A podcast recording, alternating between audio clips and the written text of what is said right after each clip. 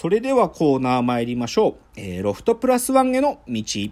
えー、このコーナーはサブカルリテラシー、サブカル知識の低い株式会社私は社員に竹之内がサブカル魂を注入し、いつの日かロフトプラスワンでのイベントに呼ばれる存在にまで自分たちを高めていこうという意識向上コーナーです。では早速、今日のテーマを発表します。今日のテーマ、えー、6月の勝利の歌を忘れない。今こそトルシエジャパンを語ろうというね。サッカーの話しますよ。サッカなぜ今？ー。なぜ今か。うんとね、まあまあトルシ、まあでもね、なんていうの、ようやくさ、このコロナの実感があって、ずーっとこう、サッカーの、J リーグとかヨーロッパのリーグはやってたんだけどさ、代表戦？うん。サッカーの代表戦ってもうずっとやれてなかったのよ国際試合ってやつでそれがあの先週からのあ今の森保ジャパンが今ヨーロッパの選手だけで今ヨーロッパであの先週カメルーンかな？でこのおとおとといコートジボワールとやったっていうので久しぶりに代表戦があったのよ、うん。でで、まあ、僕、まあ、サッカーも好きだから代表戦とかも見てるんだけどでもなんていうのかな、最もなんていうか僕がサッカーの代表戦に熱を入れてた時間っていうのがあって、うんそれの話を今日はしようというのがきっかけです。うん。なるほど。で、はい。まず最初に紹介するのがこの6月の勝利の歌を忘れない日本代表真実の30日間ドキュメントという DVD があるんですよ。あ DVD が。そう、はい。これはなんていうか映画でもない映画館でもやってたわけでもないしテレビで放送したわけでもない。もうただ DVD、本当に日本サッカー協会公認の DVD が出てるんですよ。でこれがもうなんて言ったらいいのかな。素晴らしいスペスポーツドキュメント。うん、もう正直言うと僕は全てのスポーツドキュメンタリーの中でこれを超えるものはもう生まれないなって思ってるぐらいすごいです。ちょっと紹介しますね、はい。えっとまあいつのかっていうと2002年の6月の話なの。つまり、はい日本中がまあ熱狂したその日韓ワールドカップ。日韓ワールドカップ。これのその日本代表の戦いっていうかね。それにもう丸々1ヶ月間。だから日本代表がもうメンバー発表されて集結してからまあ最後の試合に負けて解散するまでの30日間をひたすらもうカメラに収め続けた。だからもう宿泊なんていうかその泊まっている合宿所の中の映像もあるしロッカールームの映像もあるしトルシエとか本当にトルシエ大もうなんかその素顔とか選手一人一人の素顔とか事細かく記録された最高のものなの。でこれをしかも誰が編集したかっていうとなんと、あの岩井俊二監督が編集してるんですよ。すごいでしょ。すごいでしょ。だからなんていうかよっぽど金かかってんだよこれ。すげえ金かかってる。これは確かにそう。超えられないかも。そう。っていうのがこの6月の勝利の歌を忘れないでこれ本当にやっぱり DVD だからこれ買ってる人しか見れないんで、なんていうのかな。あんまり知ってる人いないのよ。だけどね、うん。これここに記録されてる映像ってちょっとすごいのね。なので今日はもう丸々全部使ってこの6月の勝利の歌を忘れないっていうのを通してトルシエジャパンっていうのがどういうものだったのかってことをちょっと振り返りたいんですよ。はい。そう。だからその熱狂ですね。でねじゃあちょっと DVD がどんな感じで進んでいくのかってことをちょっと最初説明すると、はい。とにかくね30日間丸々あるから日付ごとにまずバーンって5月25日とかバンとか出てくるわけ。で5月25日の映像がザーッと始まってナレーションとか一個もないのとにかく選手たちとかトルシエとかスタッフとかがこうな何かしてるのが映ってくのね。でそれがき面白く編集されてるのね。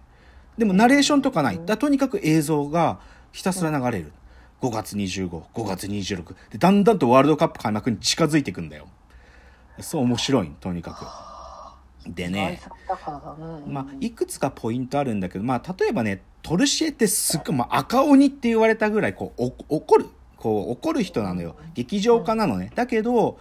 なんていうかなそのトルシエのこう少し温和な部分っていうのも映ってたりとかね。だからこうトルシエがスピーチの練習をしてたりするんだけど、そういうとことかもなんか可愛らしいトルシエの姿だったりとかさ、あと、そのトルシエジャパン、あの、ワールドカップ期間中のトルシエジャパンで一つ特徴的なのは、真っ赤な髪にした戸田って選手がいた戸田和幸。戸田が赤いモヒカンにした日の映像とかもあるのよ。でさ、で、なんかその、他の選手とかにお前目が、目に来るとか言われてるんだけど、だけどそういうとこだけじゃなくて、なんかバスに乗り込んだ時、その髪型戸田何で固めてんのとか聞くシーンとかあるわけ。いや、ワックスだけとか言ってね。そういう 本当になんか、なんかそう、そうそう、本当に選手な、本当に20代の選手っていうのの実像が映ってたりとかっていうそういう感じ。あまあ、で、あともう一つ重要なのはさ、その、トルシエジャパンってやっぱり日本代表が本当にこれこれなんていうのかな世界に挑戦していく世代っていうのがどんどん出てきた時代だったから、ある意味秀中田秀とか宮本っていうのが25歳の時だしあと日本そう黄金世代って言われてる世代が22歳だから一番これからって時だったのね。で、その選手たちがでもそのワールドカップの時にね静岡にあるあの、リゾート、和和風、まあ、旅館って言ってもいいんだけど、和風のリゾートホテルがあって、葛城北の丸っていうのは、北の丸ってところでやってたの、日本代表は。うんうん、そこが出荷、で、そこすごいかっこいいの、そのホテルっていうか旅館が。もう、北の丸。そう、北の丸。古い、古いホテルっていうか、伝統あるホテルで、うん、で、そこ入ってくるとさ、稲本とかがさ、何これみたいな、すごくない？とか言って、そう。そうそういうのが映ってたりとかね、うん、あとやっぱり一番しょ面白いのはいよいよじゃあワールドカップが開幕して始まるじゃん。そうすると、うん、選手たちが試合会場とかにバス移動するじゃん。その選手たちが移動するバスが通るルートの道の両サイドにも群衆がブワーっているのよ。で、もう、で、最初それ目の当たりにした代表の選手たちが、え？なんか SMAP になったみたいとか言うのよ。それが内側から撮れてるのよ、なんか。バスの中から選手たちが、なんかその異常な光景とか見て、なんかスマップなったみたいみたいな。でも、それくらいでも日本がサッカーにこう熱狂してたし、ちょっとある種の狂気をはらんでた時間だったから、それがでも選手側からの目線で、ちょっとそういう戸惑いも含めて映されてるっていうのが面白いところ。うん、であとね一つもうちょっと一つ特徴なのはだからこれ試合のシーンもあるわけよこれって。当然ワールドカップ。だけどね多分これは FIFA ワールドカップの FIFA 側とあの権利の問題があるのかもしれなくて試合のシーンだけねアニメーション加工がされてるのよ。でおそらく多分それは権利の理屈上そうしたんだけどでもそれがね逆にいい演出になっててその日常の選手たちの方はしっかりとした映像で撮られてるけど、試合のシーンはアニメ加工になるから、なんか変、そのコントラストがうまく、なんか差異が生まれてて、逆にいい演出になってんだよね。だからさすが岩井俊二って感じ。そういうね、こう面白いです。とにかく面白いのね。だから今日これちょっと僕が好きな部分とかをちょっと今日喋ってくんだけど、ただ、でもこの DVD をまず見る前に、これはでもさ、やっぱりワールドカップの期間中の物語だから、少しそのそれまでに至るだからワールドカップの本大会が始まる前のトルシエジャパンっていうのがどういうことをやってきたかっていうのをちょっとヒストリーで振り返った方が話がもわかるんでちょっとヒストリー振り返りますね。はい、で、まあ、トルシエトルシエフィリップ・トルシエが、まあ、いつ監督になったかっていうとまず、その98年大会フランスワールドカップにまあ、岡ちゃんが監督。最初に岡ちゃん。岡ちゃんが最初に監督で出て、で、そこで日本は3戦全敗して、まあ、なんていうか、初めてのワールドカップの洗礼を受けて帰ってくるわけよ。で、で、次の、で、次はいよいよ日本、日本、日韓ワールドカップだから、なんていうか、開催国として日本代表はなんとか決勝トーナメント行きたいってそういう期待がかかってたわけよ。だから監督選びは相当慎重だったのね。で、本当はね、最初、日本サッカー協会は、ベンゲル、アーセン・ベンゲルっていうフランス人の監督がいて、あの、彼が若い頃は名古屋グランパスで一回監督をやってくれた人がいるんだけど、そのでも、今世界的な名将がいるのね。で、そいつにオファー出したんだけど、ベンゲルは、なんていうかこんなしょぼい日本なんて国のね、監督なんかやるよりヨーロッパのトップチーム、まあその後アーセナルっていうチームの監督になるんだけど、そっちで監督やった方がいいって言うんで断られるのよ。そう。で、それでベンゲルが、でもこいつだったらっつって紹介されたのがトルシエだったのね。えー、そうなんだそう。同じフランス人の監督のトルシエ。だから、ほトルシエが本命だったわけじゃないのよ、実は。そう。で、そう結構これあんま知られてない話。でうん、で、でもトルシエってじゃあどういう人かっつうとね、とにかく規律を大事にする人だったのよ。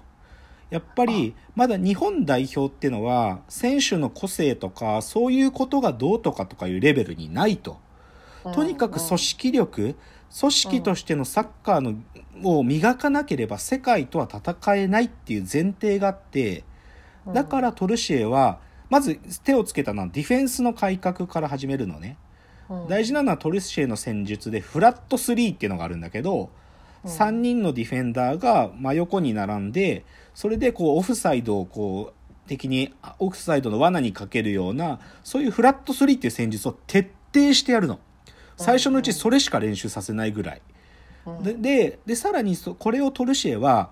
日本代表だけじゃなくてもっと若い世代だからオリンピック代表世代とかワールドユース世代みたいな20まだに20代になったばかりのその若い世代もトルシエが監督を兼任してこのフラット3って戦術をもうそこから叩き込んでいったわけ。だからトルシエは徹底してその日本代表の全世代に対して一つの戦術を全部やり続けるなんていうかそういう方針を取った人なのね。そうだからそこは一つトルシエっていう監督の特徴的なところ。まあ、ちょっとじゃあ時間がなくなっちゃうんで次のチャプターでもう少しトルシエジャパンのヒストリーを喋ってこの DVD の中身に入っていきたいと思います。